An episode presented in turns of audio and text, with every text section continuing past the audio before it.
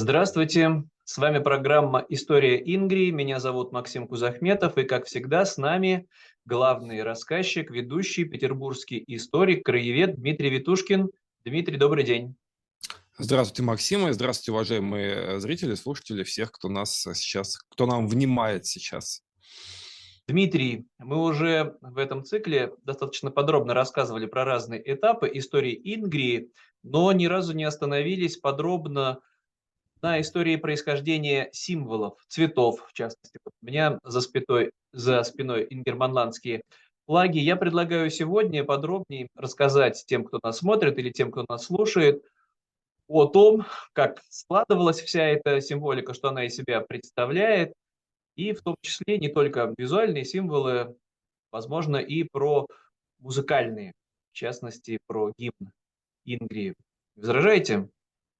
Да, мне кажется, отличная идея, потому что мы действительно по касательной об этом с вами говорили, там, и когда мы рассказывали про события там 16-17 века, и когда говорили про события 20 столетия, а, но вот мне кажется, отдельно а, а, об этом сказать тоже стоит, чтобы была такая передача, посвященная именно флагу, особенно в связи с тем, что есть разные прочтения даже флага Ингрии, и есть разные люди, которые очень по-разному относятся к тому, символом чего он должен быть, скажем так.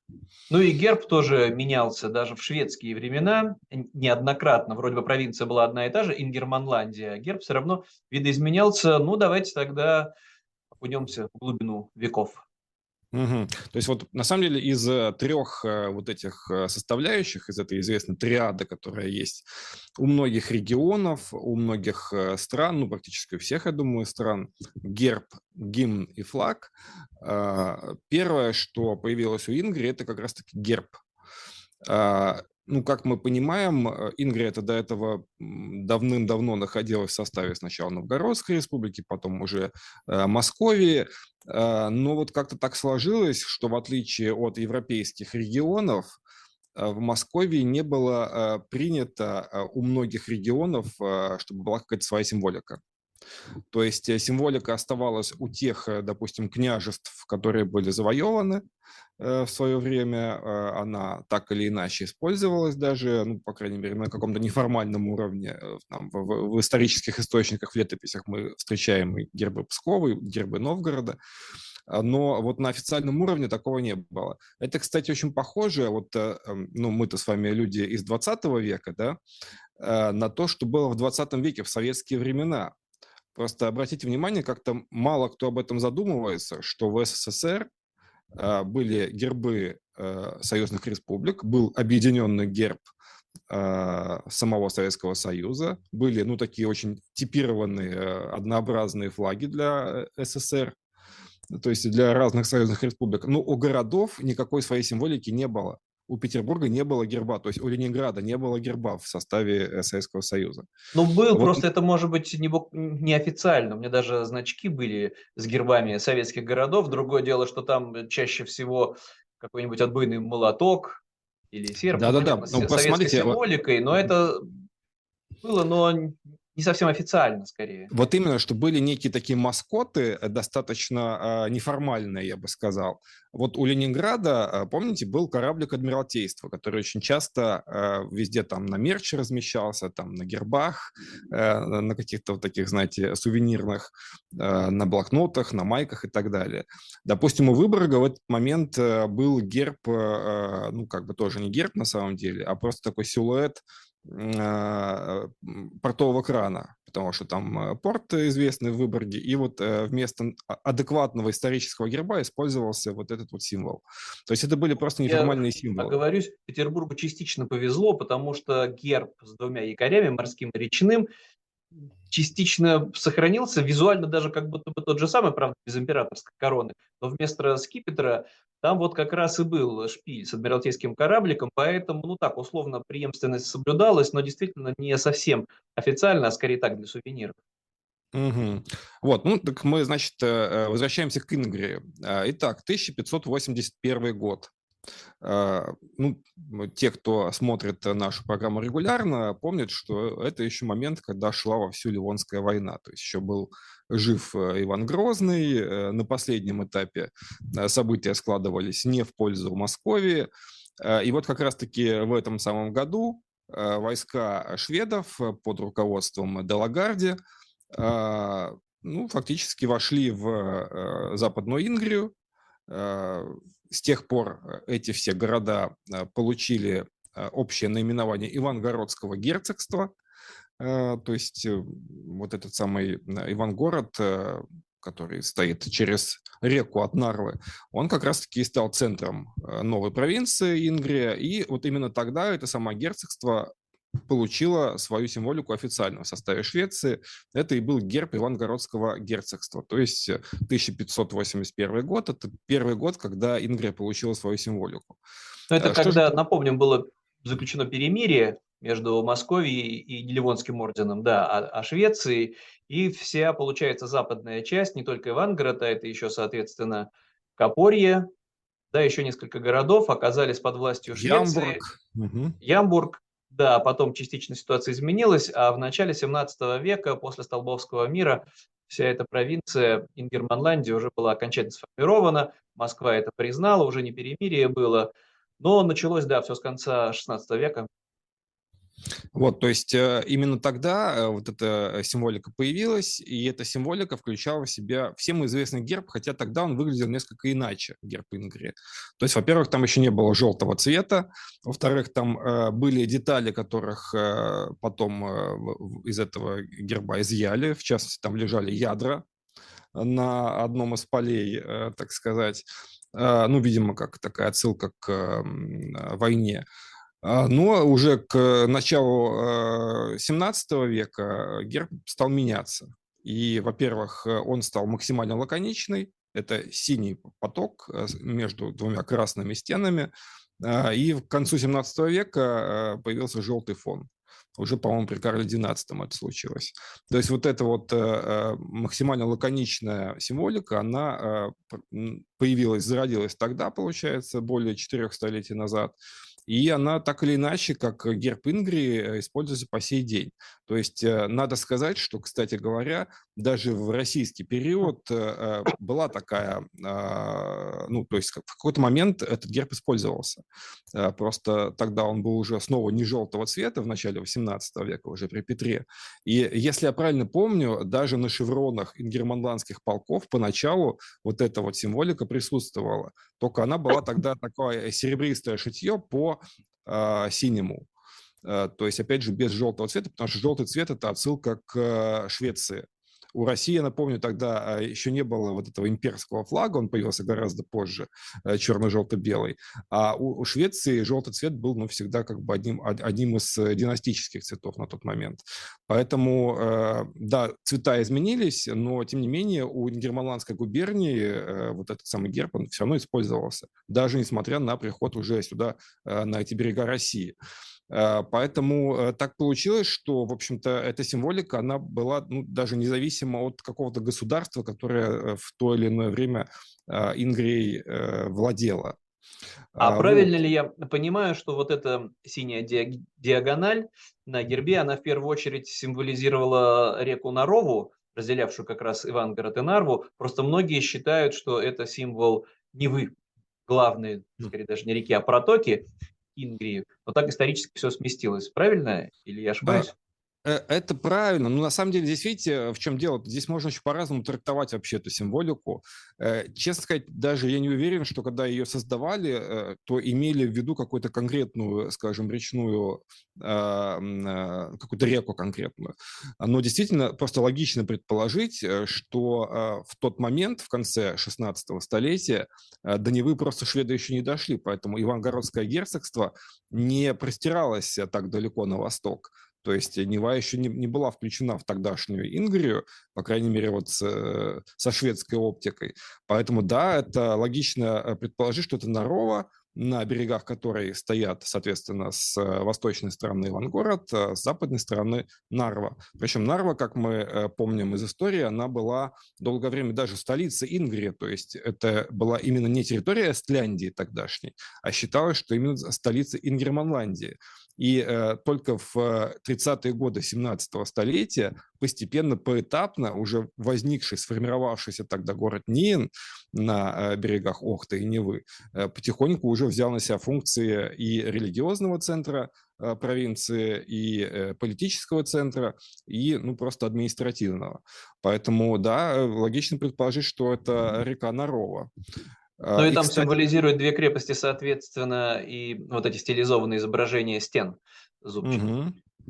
Тут еще, видите, тут э, э, я бы сказал, что это такая уже не очень геральдическая тема, вот то, о чем мы сейчас говорим, но действительно, опять же, если мы э, вспомним, например, историю Эстонии, то часто можно увидеть такие немножко лирические, романтические идеи о том, что даже флаг Эстонии, эстонского государства, он немножко похож на эстонский пейзаж.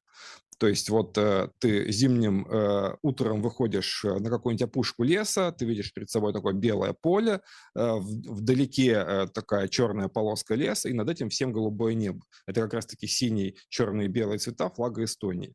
Поэтому, да, есть такая, ну, тоже романтическая концепция, что флаг Ингрии – это такие желтые уже поля, Э, которые вот-вот э, э, скоро придет пора собирать урожай на них.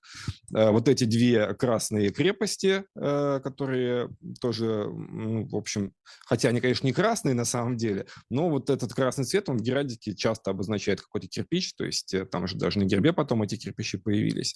Ну и синий поток между ними, да, это река Нарова. Ну, в Ингрии, в принципе, много рек. Это и Жора, и Нева, и Оридиш, там и Сестра, много чего еще можно вспомнить.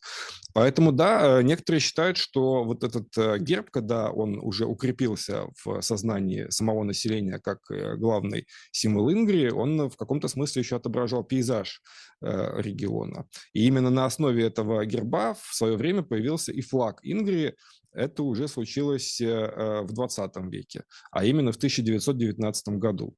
А, потому что флаг, который все мы знаем как флаг Республики Северная Ингрия, который э, сейчас, э, ну, кто-то хочет сделать чисто этническим флагом, кто-то продолжает его использовать по э, назначению, то есть как флаг борцов за свободу Ингрии. Да, эти, этот символ, он появился на основе уже известного на тот момент герба. И автором этого флага стал э, капитан Хапакоски, Эйно Илмари Хапакоски, который в 1919 году, будучи э, офицером э, западно-германского полка, э, создал это знамя, которое действительно быстро стало пользоваться популярностью.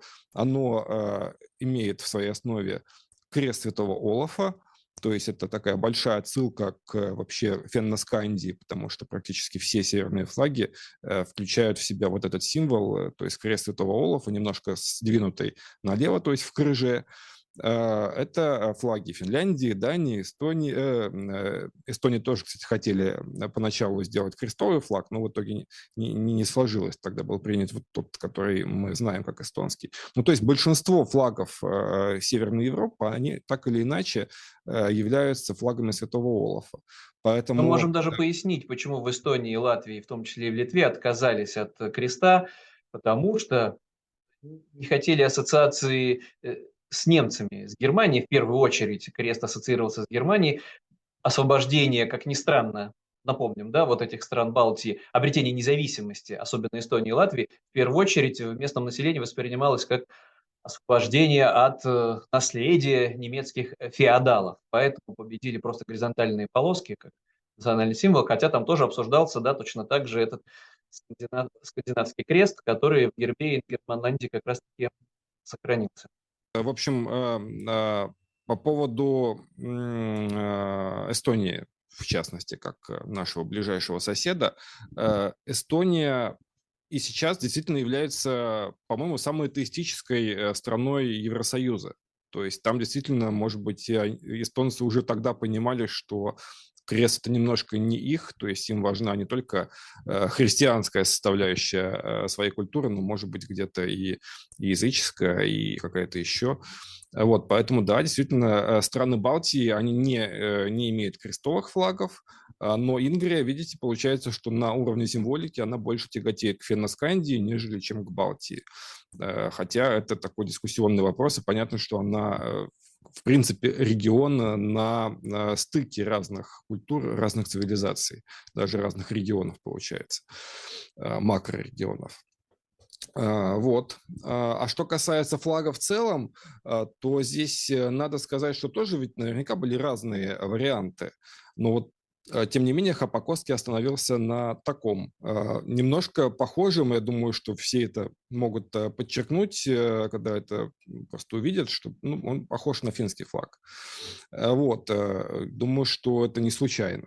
Хотя надо сказать, что если мы рассматриваем, в принципе, вот эти события 19-20 года прошлого столетия, то э, в, в рядах э, армии Эльфингрена были люди очень разные, в том числе этнически разные.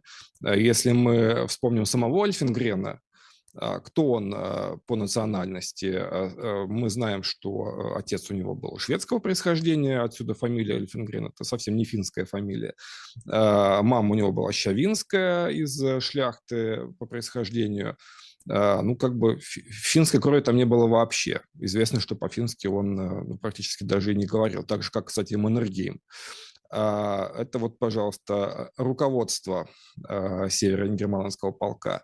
Ну, Сам говорили, Хапковский... они оба говорили, и Маннергейм, и Эльфенгрен, просто с акцентом, да, это был не совсем родной для них с детства язык. Вот. Э, сам Хапакоский, опять же, он даже в, в метриках себя писал карелом. Он родился в городе Сортовало в Карелии.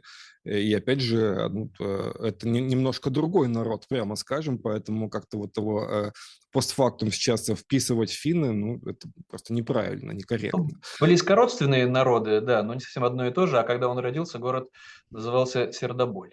Угу. Вот, поэтому э, тут же, мне кажется, еще стоит несколько слов рассказать, в принципе, про Хаапакоски. Мне кажется, это такая недооцененная фигура вообще. Э, не все даже знают э, вот, э, фамилию создателя флага. А мне кажется, э, вот из того, что я знаю о его биографии, э, он был э, хорошим человеком, он всегда тяготел к творчеству. В отличие, кстати, от того же Эльфингрена и Маннергейма, он, судя по всему, никогда не хотел быть военным. Ну, просто время такое было, что вот ему э, пришлось э, служить. А так он и э, до событий гражданской войны, и после он много рисовал, очень хорошо фотографировал, то есть у него было такое хобби, практически чуть было не ставшее его профессией основной. Э, до сих пор сохранились многие фотографии, сделанные им. Он свою жену много снимал, своих родственников и так далее. А его самого а, мало фотографий осталось, сам себя вот почти не снимал. Да, ну, кстати, здесь тут еще тоже даже на таком э, мистическом, можно сказать, уровне э, мы э, можем отметить, что супругу Хапа Коски звали Инкери, Мария Инкери. А, то есть, э, ну, фактически Ингрия, в честь Ингрии ее назвали, э, ее отец, э, актер. Вот, поэтому он был связан с Ингрией ну, на очень многих уровнях. Это не была какая-то для него там игра там, или какое-то что-то там типа хобби. Нет, это была вся его жизнь. То есть Ингрия для него была очень важна, как и для многих из тех, кто тогда вот в рядах армии Северной Ингрии и западно-германского полка тоже стояли. Поэтому э, до сих пор, кстати, э, можно встретить некоторые графические работы Хапакоски, ну, в частности, вот уже после событий гражданской войны, когда он уже жил в Финляндии, а, он э, часто зарабатывал а, созданием открыток, рождественских открыток с гномами. По-моему, Тятти их зовут э, в рождественском фольклоре. И вот э, он рисовал, как они там катаются на глухарях и так далее. То есть он фактически был отличным иллюстратором. И вот именно этот человек, он в итоге создал флаг Ингрии. Кстати говоря, тогда же появился, по-моему, впервые за всю историю Ингрии и герб Ингрии, который э, был не монархическим, то есть с него убрана, убрана была корона, а был вот таким обычным, который размещали на шевронах э, тогдашние бойцы. И добавили а, надпись «Ингерманландия». Угу. Это автор этого, этого варианта герба Франц Камара, если я правильно помню фамилию. Вот он тоже так немножко ну, отошел от э, вот этой э, символики с короной, он сделал ее более современной на тот момент. И, кстати, именно вот этот самый э, его вариант э, герба, то есть, получается, рубежа десятых, двадцатых годов прошлого столетия, он, ну, наверное, самый такой э, лаконичный, и в то же время он гениален в своей простоте. То есть это то, что легко изготовить, опять же, даже сейчас в качестве шеврона, э, в качестве какой-то символики, там, э, ну, там даже на какой-то мерч. Э, мне кажется, тоже немножко недооцененный вариант. Я думаю, что даже, может быть, стоит как-то более активно его использовать И очень, очень узнаваемый при этом получается этот символ. Я на всякий mm-hmm. случай тоже напомню, что хоть и разделяют, получается, герб и флаг почти 200 лет, но, может быть, не все помнят, помнят, что после завоевания Ингрии Петром I поначалу образованная провинция, губернаторство назывались Ингерманландское. Санкт-Петербургская губерния появилась позже, а официально в документах даже еще несколько десятилетий продолжало использоваться именно это название для всей территории вокруг Невы. Да-да-да, ну и как, так же, как э, титул Меньшикова, это был э, герцог Ингерманландский, фактически единственный э, в, в истории такой человек, который носил вот именно такое наименование своего титула. И а, были, вот. да, тоже, наверное, важно упомянуть, были сформированы же несколько в итоге полков, которые так и назывались, ингерманландские. То есть они уча- принимали участие еще в Северной войне, и потом что это было важно в императорской армии, сохраняли свое название вплоть э, до 1917 года. Угу. То есть этот топоним вот. не был забыт. Да-да-да, поэтому, э, несмотря на то, что уже, скажем так, в конце XIX века была попытка русификации, как мы помним, Финляндии при Александре Третьем а, и вообще национальных окраин. Ну, и при а, Николае Тем... II все это продолжалось, к сожалению. Да-да, то есть вот, вот последние, там, наверное, лет 50 э, существования империи, даже чуть поменьше. Но, тем не менее, очень часто даже слово «Ингерманландия», оно не отождествлялось с чем-то этническим, с каким-то узкоэтническим контекстом. Это, ну, просто было официальное название региона, и, в общем-то, его использовали использовали формально или неформально, но практически все. Э, я и потому, да, и упомянул название этих императорских полков со времен Петра I, что, конечно, туда набирали не по этническому признаку, это просто было название, а брать могли кого угодно, даже не обязательно именно из этого региона. Так же, как и во многих других э, полках Российской империи, то есть у нас был, не знаю, там литовский мушкетерский полк, например, э, вот, по которому, кстати, назывался и Литовский замок э, в Петербургской Коломне, и Литовский рынок, на месте которого сейчас у нас вторая сцена Мариинки стоит. Ну, там никакие литовцы этнически не служили, это просто вот он изначально базировался в Литве, поэтому такое так же, как, сохранилось. Да, в Обширонском полку не служили азербайджанцы, хотя Обширонский полуостров Это и есть современный остров, на котором Баку, столица Азербайджана, расположен. Да-да. Ну вот, возвращаясь к Ингрии, да. к Ингерманландии, к символам. Мне кажется, что нам еще стоит обязательно сказать про музыкальный символ, э, тоже очень важный, про гимн Ноуса Инкери, э, который был написан э, замечательным композитором Моазесом Путро. Э, который, кстати говоря, был первым ингерманландским финном, который окончил э, Петербургскую консерваторию. Э, мы знаем, что даже диплом его был подписан лично Николаем Андреевичем Римским-Корсаковым, и фактически ну, Путро мог себя считать учеником Римского Корсакова. Путро был органистом вот той самой церкви Святой Марии на Большой Конюшенной улице, и он же в том числе писал собственные произведения, одним из которых стал гимн э, Ноуса Инкери. Но вот именно как раз-таки с ним, поскольку это уже пришлось на период э, правления Александра Третьего, получилось так, что царская цензура даже само слово «ингрия» не одобрила в этом тексте, и поэтому долгое время, вплоть до 17 года, инкери были вычеркнуты и заменены в тексте гимна на более нейтральные слова там «Поднимайся, народ», «Поднимайся, земля». А, То есть слово Ингрия тогда уже э, потихоньку начало становиться таким крамольным. Ну, Э, можем менее, на- напомнить это вообще все, что связано с имперской властью, с имперским давлением, потому что точно так же при царе исключалось название Польша, его практически не существовало, был Привислинский край, ну, со всеми мгм. последствиями, что в школах русский язык, в университетах русский язык, а поляков как будто бы никаких и нет. Вот оно все наследие имперской власти. Да, э, ну, э, гимн замечательный, я просто советую всем, наверное, послушать его по мере возможности, пока это есть такая возможность на территории Российской Федерации. Э, А Он я просто сразу тогда ваше мнение спрошу. Есть, конечно, текст оригинальный, но вот э, до сих пор продолжается уже сто лет полемика, надо ли его учить вот на этом языке, или все-таки можно позволить себе сделать э, перевод э, на русский язык, вот русскоязычную версию, вот ваше мнение, если есть уже мелодия. А, Я, может быть, вас удивлю, я, кстати, думал, что вы знаете, вообще-то есть еще года четыре назад записанная версия на русском языке, то есть он уже переведен на русский, э, Ингрия Од- Это вставай. одна из версий. Я просто есть разные версии, написаны на русском языке, но вот продолжается, не все приемлют это все. Вот есть оригинал, ну вот как у студентов, да, Гуудаму Сигитур, вот по латыни и поем, и не надо ничего там лишний раз переводить. Ну и здесь, вот как осталось, так и оставим. Ну, мне кажется, просто, э, вы знаете, здесь даже э, сам факт перевода гимна на русский язык, он во многом э, похож на деятельность Микаэля Агриколы, который тоже в свое время перевел Евангелие с латыни на финский язык, чтобы просто люди понимали, кому они молятся, что они говорят во время молитвы.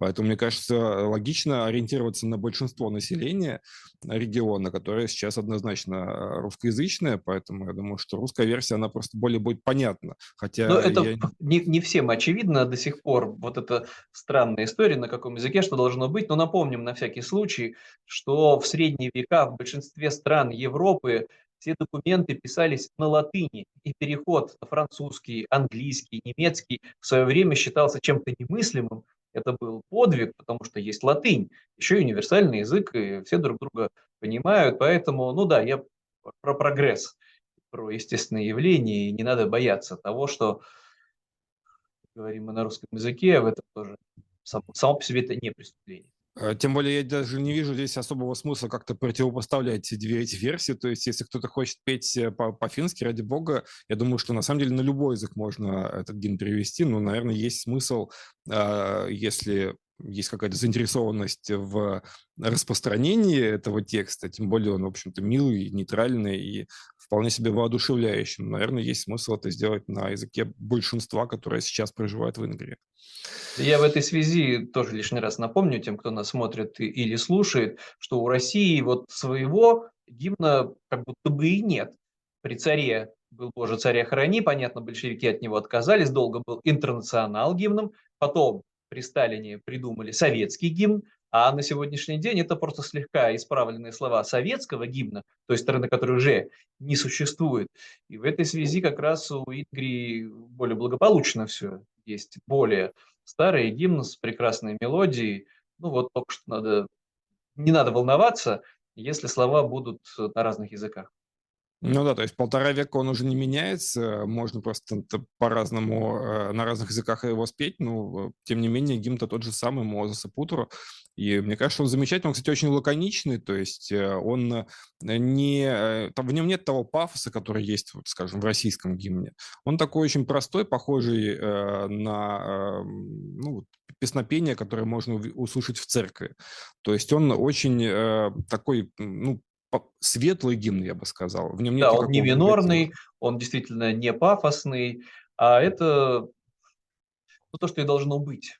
В основном мажорное, оптимистическое звучание, любовь к своему родному краю, без призывов, что надо обязательно кого-то завоевать, кого-то обязательно в крови утопить и свое величие распространить везде. Этого в, гимне Ингерманландии не было и нет. Вот, и я думаю, что, ну, хотя бы вкратце мы можем еще рассказать, что, в принципе, у Ингрии помимо официальных э, символов есть еще и неформальные. Э, ну, наверное, один из них вспомню, такой самый известный. Э, это цветочный символ Ингрии. Это такие замечательные цветы, которые, я думаю, что все их э, хоть раз в жизни довидели из тех, кто живет в наших краях. Это цветы Анютины глазки. Виола триколор. А те, кто не видел, мы сейчас, мы сейчас покажем тем, кто не видел. Вот, для да, горожан просто... откровение. Она была, между прочим, э, опять же, кто-то, может быть, думает, что это что-то такое современное, какая-то придумка. На самом деле нет. Виола триколор воспринималась как символ Ингрии еще в позапрошлом столетии. И этому есть э, прямые доказательства. Очень часто Анютины глазки размещались, э, ну, скажем, на эмблеме певческого общества Ингрии. А надо сказать, что вот как раз-таки тот же самый Мозес Путера, он очень сильно пропагандировал вот эту певческую культуру, потому что, в принципе, жители Ингрии всегда любили петь хором, и отсюда мы помним, ну, например, там в Выборге есть замечательное певческое поле, бывшее уже уже э, в Сортовале оно есть, ну, хоть это уже не Ингрия, но тем не менее неподалеку. То есть, в принципе, для финно-угорской культуры это очень характерное развлечение. И, и, и вообще пор... для Балтии, и для Балтии, потому mm-hmm. что и в Латвии, и в Эстонии вот эти колоссальные фестивали, когда собираются десятки тысяч людей, поют э, свои песни, это впечатляющее зрелище. И для Ингрии, соответственно, тоже как для Балтийского региона, все это очень органично. Есть, кстати, э, символика вот этой самой Анютиной глазки, ну, например, на билетах на концерты того времени. А есть вышивка красивейшая тоже, э, где она используется. То есть, в принципе, э, во многих музеях Швеции, Финляндии вся упомянутая нами с вами сегодня символика и герб, и гимн, и даже вот такие символы типа просто цветов, они употребляются. Кстати говоря, вот э, тот же самый герб Ингрии мы можем увидеть, ну, например, в Стокгольмском музее, э, где э, есть эм, убранство катафалка великого короля Адольфа II. Густава II Адольфа, который правил Швецией до 30-х годов 17 века. Он, кстати говоря, основал Нейншан в свое время в 1611 году. Вот когда его хоронили, после того, как он Напомним, погиб что он погиб в битве, да, как настоящий такой вот э, империалистический герой, строивший шведскую империю во время 30-летней войны, лично принимал mm-hmm. участие в сражении. Погиб. И вот как раз-таки как э, империя, Швеция всегда на тот момент э, ну, постоянно подчеркивала вот все свои провинции, поэтому даже в облачении коня который вез этот катафалк, э, э, были все вот эти вышитые гербы, в том числе э, таким золотом, серебром и вышитый герб Ингрии. Он до сих пор сохраняется спустя эти вот почти четыре столетия, и на него можно посмотреть воочию, ну, тем, кому сейчас посчастливится побывать в Стокгольме. Ну, давайте тогда на этом завершать сегодняшний выпуск. И не все мы упомянули. Кстати, вот поимик продолжается, ведь у любого государства еще должны были бы быть символы в виде птицы, в виде млекопитающего, в виде насекомого, то есть есть еще про что спорить. А я напомню, что с нами сегодня был петербургский историк, петербургский краевед Дмитрий Витушкин. Дмитрий, большое спасибо. Всем пока и спасибо вам. И я прощаюсь с вами до встречи в следующей программе по истории Ингрии. Всего доброго, до свидания.